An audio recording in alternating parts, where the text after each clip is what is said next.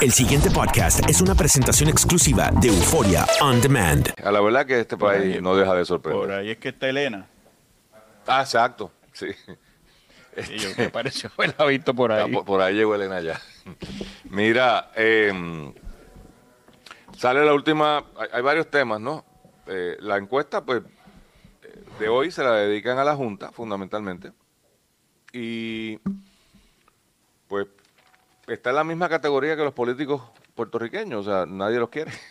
y no, no me dice nada eh, que no me sorprenda. Yo creo que la Junta ha sido un fracaso absoluto en lo que la gente percibió que venía a ser y eh, ahí está la explicación, no, no, no creo que hay que complicarlo mucho más, o sea, yo creo que el apoyo que recibió la Junta en términos generales, vamos a empezar un poquito antes, yo creo que la mayor parte de la gente ni se enteró que venía una Junta, era como que algo que estaba por ahí, se hablaba, pero no, no había una comprensión del asunto. Los que entendieron el asunto, por lo bajo, algunos por lo alto, eh, la visión era que esta gente viene a poner en cintura a los políticos. Esta gente viene a hacer lo que eh, los políticos no quieren hacer, a obligarlo. Y no lo han hecho. O sea, aquí fundamentalmente eh, yo, mi, percepción es que como el señor Carrión es muy simpatizante del partido de gobierno, pues ha sido extremadamente flexible y amigable con darle oportunidad y darle oportunidad. Y han pasado dos años y no ha pasado nada. Ahora, de vez en cuando se ponen los guantecitos así, ¡en la lucha libre! y se da un golpecito.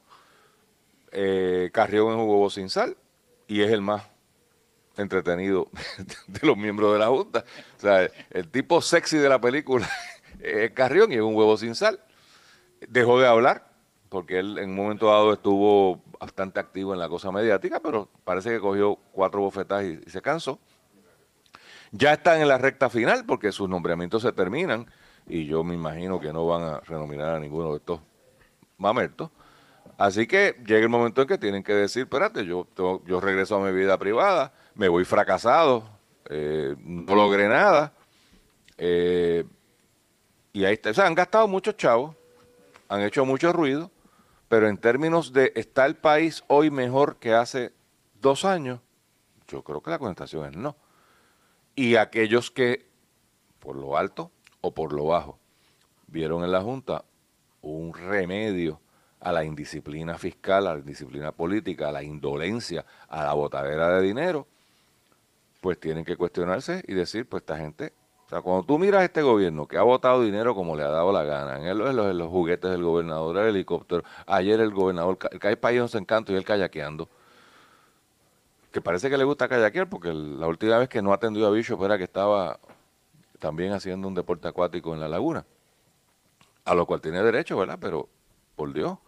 Así que, Guillermo, a mí no me sorprenden estos resultados y, y nada, eh, está casada una pelea que discutiremos ahorita, que es la del bono, pero en términos de la encuesta no tengo mucho más que decir. Yo, yo, a mí, la encuesta me lleva a, a pensar y a concluir, Luis, que, que da la impresión que Puerto Rico va a ser historia eh, En haberse limpiado los federales. en la única jurisdicción eh, que se le impone una junta de control, un mecanismo de control eh, a Pero, base... pero a perdona base- que te interrumpa, pero tal vez ahí está el problema.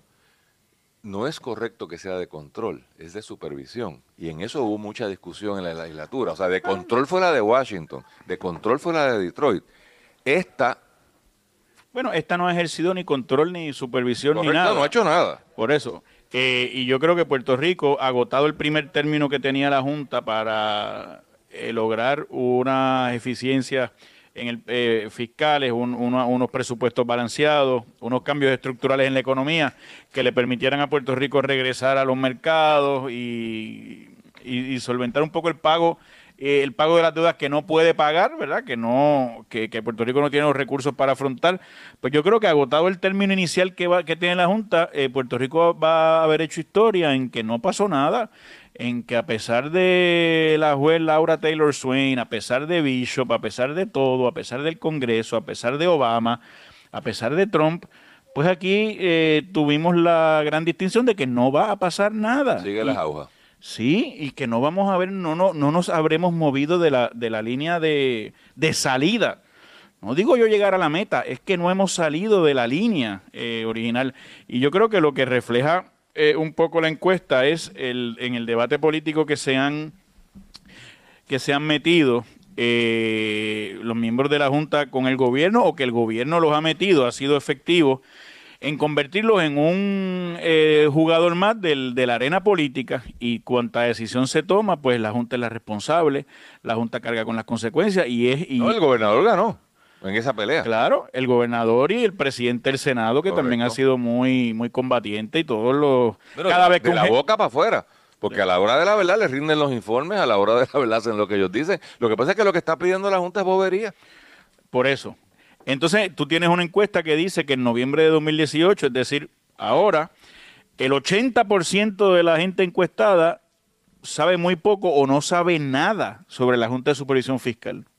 Eso, debería ser alarmante para El 80%. Digo, y en el 2016 era el 84%, que ni sabía, ni sabía nada o sabía poco. O sea, de 84%, dos años y pico después, dos años y medio después, pues el 80% sigue sabiendo poco o sin saber nada. Yo creo que lo que se refiere, Luis, obviamente la gente por ahí sabrá que hay una junta, etcétera. Lo que yo creo que la, junta, la gente no sabe qué están haciendo, no sabe cómo interactúan en la cotidianidad de la gente, Pero no saben que, mi, mi propuesta, Guillermo, es que no saben porque no están haciendo nada. O sea, no, no saben, no, es que, no, ¿cómo tú puedes saber de algo que no existe? O sea, dime exactamente, dime las 10 cosas. No, yo estoy de acuerdo. De vez, en cuando sacan una, una, comunicación técnica ah, de cinco páginas dirigida a Cristian Sobrino o al gobernador, que eso la gente ni lo lee, ni lo entiende. Pero ni es que cuando tú lo lees son tonterías. Son tonterías. Bueno, llevamos, llevamos un año, por no decir por no decir un poco menos, pero más o menos peleando por el tema del bono de Navidad y la Junta diciéndole que no lo da y el gobierno diciendo que sí lo voy a dar y la Junta que no lo da y el gobierno que sí pues por ahí van, y ahorita vamos a discutir en dietera, por ahí van a darlo, y entonces parecería ser que, es un juego como inconsecuente. Por eso, es la, es la frivolidad hecha gobierno. Y vamos a coger ese ejemplo.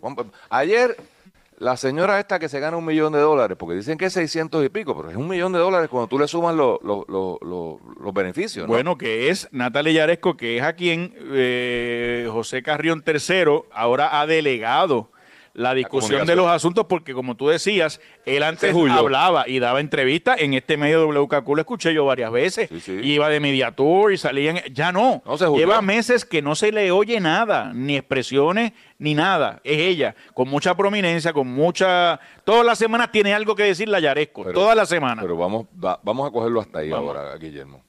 Mira el primer problema con esa decisión. de todas las virtudes que tiene, que no dudo que sean muchas, ¿cuál es una que no tiene? No habla español. Claro, la comunicación. Entonces, ¿cómo tú vas a poner de portavoz en un país que es eminentemente hispanoparlante, donde hay un por ciento X de la población que entiende inglés? ¿Cómo tú vas a poner lo mismo que le pasa a Brad Dean en el DMO? O sea, ¿cómo tú pones una persona de portavoz que no va a poder tener voz? Porque, ¿cómo tú entrevistas a la Natalia Yaresco en radio? En inglés. Bueno, pues ya ahí te cerraste. O sea, no tiene sentido no es culpa de ella, bueno, no es culpa de ella, es culpa de quien la seleccionó a ella, o es culpa de quien designó en ella que fuese la portavoz. Que es lógico porque es la directora ejecutiva, sí, pero ahí tú tienes la primera metida de pata. Desde el punto de vista estrictamente de comunicaciones, no estoy hablando de contenido. No, de acuerdo contigo, porque aquí se pretende hacer ver que Puerto Rico es un país eh, bilingüe. no lo pero es. no es así. Y el punto es que si tú colocas a, a, Natalia Yaresco en, en, una entrevista en un noticiero televisivo o radial o de algún modo, no va a haber una comunicación adecuada ni efectiva, no la va a haber. No la va a haber, punto. Y eso, pues, tal vez haya que cambiarlo, tal vez deberíamos ser un país bilingüe, yo no tengo ningún problema con eso. Ojalá, Pero, pero la, la, realidad es otra. Entonces tú no puedes chocar con la pared de la realidad porque está chueca. Eh, o sea, que ella se puede comunicar con el gobernador, con algunos líderes gubernamentales, con algunos líderes de la empresa privada que sí pueden dialogar con algunos y cuéntalos con las manos, porque los mismos del gobierno no te habla mucho inglés. Pero con el país no puede. Ni con algunos miembros del gobierno. También. o sea, con el gobernador sí. El gobernador un inglés perfecto. Bueno, que en Sobrino, me imagino que está ahí en la Junta. Sí, por eso, pero pues, se quedó ahí. Vamos a hablar del bono. Ayer sacan una carta donde fundamentalmente lo que dicen es, mire, gobernador, no le creemos lo que se está diciendo públicamente de que usted ha generado unos ahorros que le van a permitir pagar el bono y nos parece que todo lo contrario, que usted se va a quedar sin chavos para nómina eh, a final de año fiscal, tipo mayo, junio, julio, bueno, julio es el principio del próximo año fiscal. Eh, o sea, esa vaina está descuadrada. Y los otros dicen que no. Entonces, este es el, el- cuento de no acabar, de que uno dice que sí y el otro dice que no. Al final de cuentas, el gobernador firma una orden ejecutiva diciendo que va a pagar el bono de Navidad. El Tomás Rivera Chá se lo, aplaude y dice, yo ya yo pagué el. Ya Tomás pagó el de él. Ya él lo pagó. Entonces, El bono de Navidad. Sí. En octubre lo pagó. No, no, ahora, ayer, antier. Estos días. ok. En estos días eh, se anunció ayer que o, o fue ayer mismo o, o lo pagaba hoy. O sea, acuérdate que hay muchos, los alcaldes están pagando los bonos de Navidad ya. No sé cuándo efectivamente lo pague el gobierno central. Pero entonces, yo tengo dos preocupaciones, Guillermo. A ver si tú me ayudas a ser más feliz. Pero no tienes que destruir la mesa. o sea, Pero, fíjate, Luis, yo, que- Luis- yo te pedí felicidad. Luis, yo te, yo te- Qué bueno yo que te- no hay Facebook Live. Yo te vi Señores, recostando. Se acaba de reventar la mesa. Porque Luis se recuesta de la mesa. Bueno, yo puse mi codito aquí, entonces reventado. Qué bueno que no estamos en Facebook Live, porque sería el blooper del año. La, la mesa está como la junta, patarra. Miren a ver qué ustedes hacen, muchachos, porque esto está malo. Ya se me perdió lo que iba a decir. Te dije que te ibas acercando. Tú echa para allá. Y era que la mesa iba cuesta abajo como Gardel. Mira, esto del bono. Pues mira, yo honestamente, que, creo que el bono debería ser eliminado porque no es, pensar que no es ningún bono. Es parte de una compensación, para mí injustificada. O esto de tener chavos para ir a comprar regalos de Navidad, honestamente yo creo que está de más. Los bonos son por productividad. Si usted me habla a mí de un bono con productividad, seguimos hablando. Pero esta vaina, y más bien estoy pensando en el sector privado. Pero habiendo dicho eso, ahí está. A mí no me parece, honestamente, que lo que cuesta el bono sea razón pa- para la Tercera Guerra Mundial. Es- como que han, han escogido una pelea que sustantivamente es como que media tonta. Yo preferiría estar hablando de eliminar la Comisión Estatal de Elecciones y mandar a esa gente a trabajar a, a una- a unos trabajos de verdad. Yo creo que hay unos activos del gobierno que se podrían estar vendiendo, las licencias de WIPR, por ejemplo, y tú generas un ahorro. Yo creo que tú puedes cuestionar lo que esta administración se está gastando en publicidad y en embelecos y en vainas y en tonterías. Yo creo que se puede hablar del gasto excesivo de salarios de gente incompetente. O sea, y ahí, ahí es un poquito más complicado. Podemos hablar de eficiencia, pero el bono de Navidad, ok. Entonces, si vamos a escoger eso para dar la pelea, tú tienes que comunicar al país por qué eso es importante. O sea, ¿por qué los objetivos de promesa se van a acercar más? Porque se le quita el bono a los empleados de gobierno. Segundo, ya radicaron el injunction. Porque lo otro que yo veo en la Junta es que en la lucha libre, o sea, para hablar cartitas, para estar diciendo bobadas, están disponibles. Pero si este es un issue tan importante, fíjate, te voy a conceder. Ah, no. Si no se le quita el bono a los empleados públicos, olvídate que es el acabose, se acaba el mundo. Tremendo, ok. Pues, pues- vamos a cogerlo como bueno. Como, pues tú no crees que entonces, si ya el gobernador te retó y te dijo, y tú sabías, porque tampoco es sorpresa. O sea, el gobernador, que fue el primero que, que sugirió eliminar el bono, porque mira si este país es hipócrita. O sea, el gobernador de Puerto Rico fue el que estuvo fotuteando en los medios, junto a Saavedra, el secretario del Trabajo, que había que eliminar el bono. Cuando vio que, la- que el agua estaba mojada y fría, dijo, espérate, que esto no. Y vira para atrás y dice que no, que voy a pelear por el bono. Tremendo. Hizo una reforma laboral y todo, hablando de esos temas. Pero bueno, cambió de parecer, yo no, no tengo problema con eso, ahora lo defiende. Pero por eso, al día de hoy, Junta sabía que el gobernador iba a hacer lo que hizo. ¿Y qué pasa ahora? Nada. Pues entonces, ¿para qué nos estamos entreteniendo con esta bobería? Porque si la Junta de verdad cree que esto es un tema importante, que infringe su jurisdicción, que infringe el plan fiscal, que hace más difícil que fácil el adelantar la salida de Puerto Rico del lío en que estamos metidos financieramente. Entonces tú esperarías que esa Junta estaría activamente los millones de pesos que están votando en asesores, los utilizase para ir a donde la, juez y decirle, mire juez, esta vaina incumple con el plan fiscal, ordénele al eh, gobernador de Puerto Rico que no puede firmar esos cheques o no sé, o sea, yo tampoco voy a darle ideas legales a la Junta que le paguen a sus abogados. Pero remedio hay. Y no, no debió haber estado eso listo ya. ¿O van a esperar a que lo paguen? No, yo estoy de acuerdo. Y lleva, y lleva la controversia trazada hace tiempo y parece que sí, que la Junta lo que quiere consignar es una especie de te lo dije. Exacto. Pero si lo hace, pues yo solamente cuando te descuadres voy a decir que te lo dije. Es lo que me parece a mí. Que no se va a descuadrar, Guillermo, porque al final tú sabes que aquí llevamos descuadrado con la nómina los últimos 40 años. al, fin, en mayo no le pagan a los suplidores y le pagan a los empleados la nómina. Ya está, resuelto el problema. Yo, estoy de acuerdo con el gobernador de que el bono de Navidad no es un bono, Luis. Es una, es parte del salario que tienen los trabajadores en Puerto Rico, ¿verdad? Y dice el gobernador que, que compensa por las diferencias entre lo que deben devengan los asalariados en la isla en comparación con los Estados Unidos. Pues bueno, yo pienso que incluso eh, aquí en Puerto Rico, cuando se negocia muchas veces, pues no se le dan beneficios o salarios un poco más adecuados a distintos trabajadores, pero tienen ese, ese colchón ahí de esa especie de lo que se llama bono de Navidad, que estoy de acuerdo contigo, no es un bono porque no depende en asistencia, en trabajo, en medir. No es voluntario, lo tienes que pagar. Por eso, o sea, que es una especie de compensación que se le guarda al empleado. Eso mismo, que se le vuelva al empleado previo a la Navidad para que atienda los gastos que usualmente se agrandan en esa época. En vez de darle 20 pesos semanales, se le dan mil en diciembre.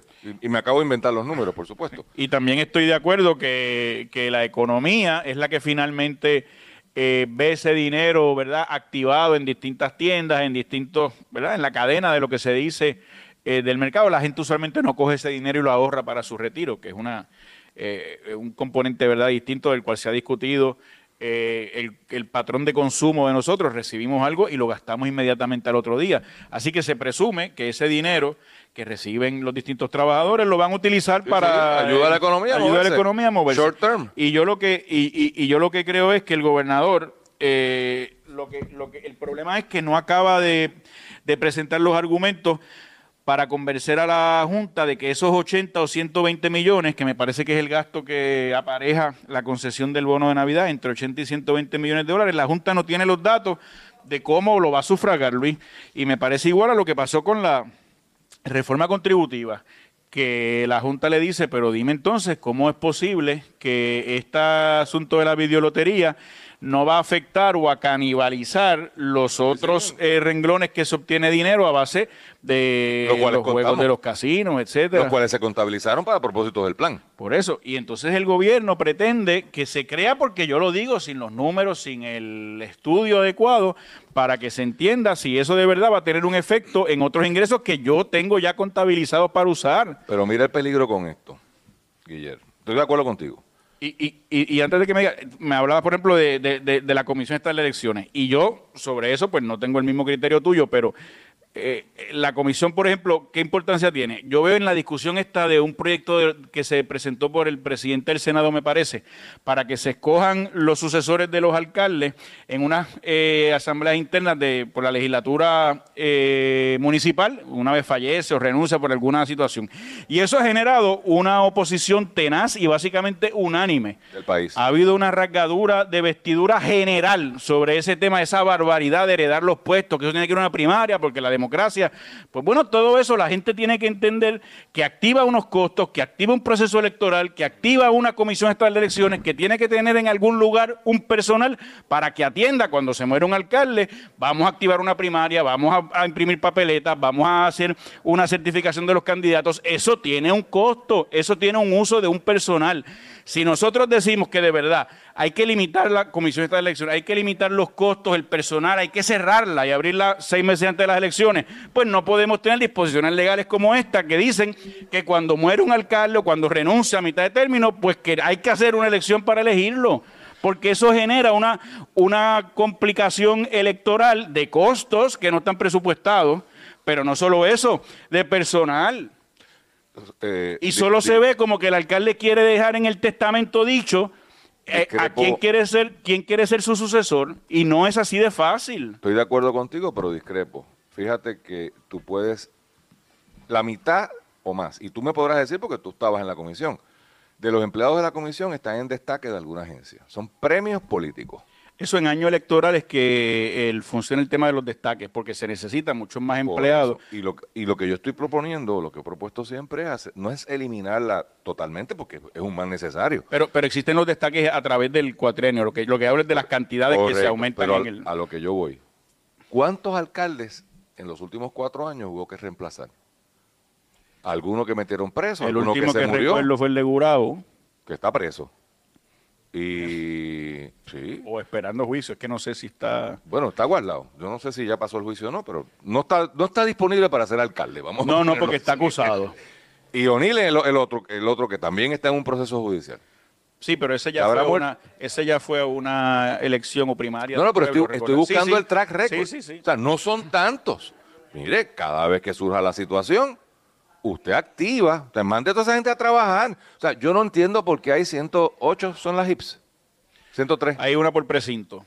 ¿Y son cuántos precintos? Pero hay algunos, hay algunos, eh, sí, tú tienes más o menos el número, pero hay algunos precintos como en Bayamón que están Que- todos eh, en una sola. Está bien, pero ponle 100. Sí, pero 100 oficinas diarias que abren a las 8, que cierran a las 5 y hay que cuestionarse qué hacen. Yo no estoy diciendo que no sean importantes en un evento electoral, pero no podemos llegar a un modelo híbrido. Estoy de acuerdo, y hay, hay que pensarlo. Se active. Te, adelanto, te adelanto que llevan haciendo trabajo que no es solo electoral hace mucho tiempo.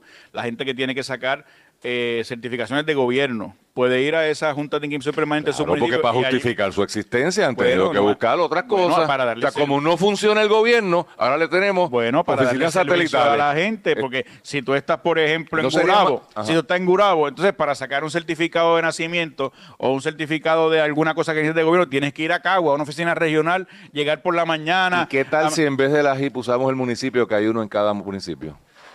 Porque lo que hay allí es una computadora. eh, o sea, allí le pusieron una computadora a un individuo que Bueno, está allí, no tiene nada que hacer y hace ponen- así, can, can, can, can, can, y Bueno, y un, y un adiestramiento, claro, Luis. Ajá, por eso. Impresora, Pero- para- correcto. Y- papeles, los por- certificados se imprimen en unos papeles de seguridad. Todo lo que tú quieras. Por eso. ¿Por qué no hacemos eso en el municipio? Bueno, el municipio presumo que tiene sus propias... eh, Lo su- que su- con ¿verdad? la mitad de lo que te estás gastando, tú puedes hacer eso en un municipio. Un centro de gestión única. Lo están haciendo de Orlando, por Dios. Sí, no, yo- O sea, la, la- oye, la tecnología y la eficiencia hay que usarla. Y para ahorrar Tenemos- menos en todos los renglones, en todos los renglones. Luis. El pasado podcast fue una presentación exclusiva de Euphoria On Demand. Para escuchar otros episodios de este y otros podcasts, visítanos en euphoriaondemand.com.